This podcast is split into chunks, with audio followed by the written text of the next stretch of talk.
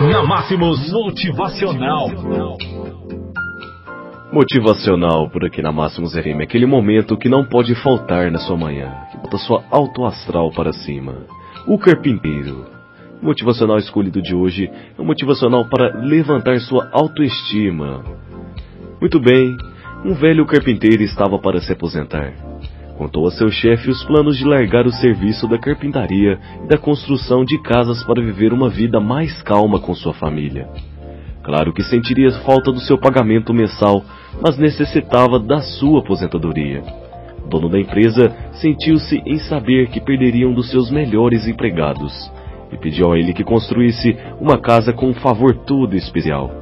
Prontamente o carpinteiro consentiu, mas com o tempo era fácil ver que seus pensamentos e coração não estavam no trabalho. Ele não se empenhou no serviço e utilizou uma mão de obra e matéria-prima de qualidade inferior.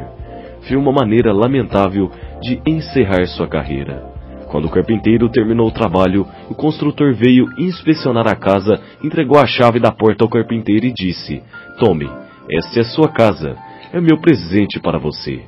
Que choque, que vergonha! Se eu soubesse que estava construindo sua própria casa, teria feito completamente diferente. Não teria sido tão relaxado. Agora iria morar numa casa feita de qualquer maneira. Assim acontece conosco, construímos nossas vidas de maneira distraída, reagindo mais que agindo, desejando colocar menos que o melhor.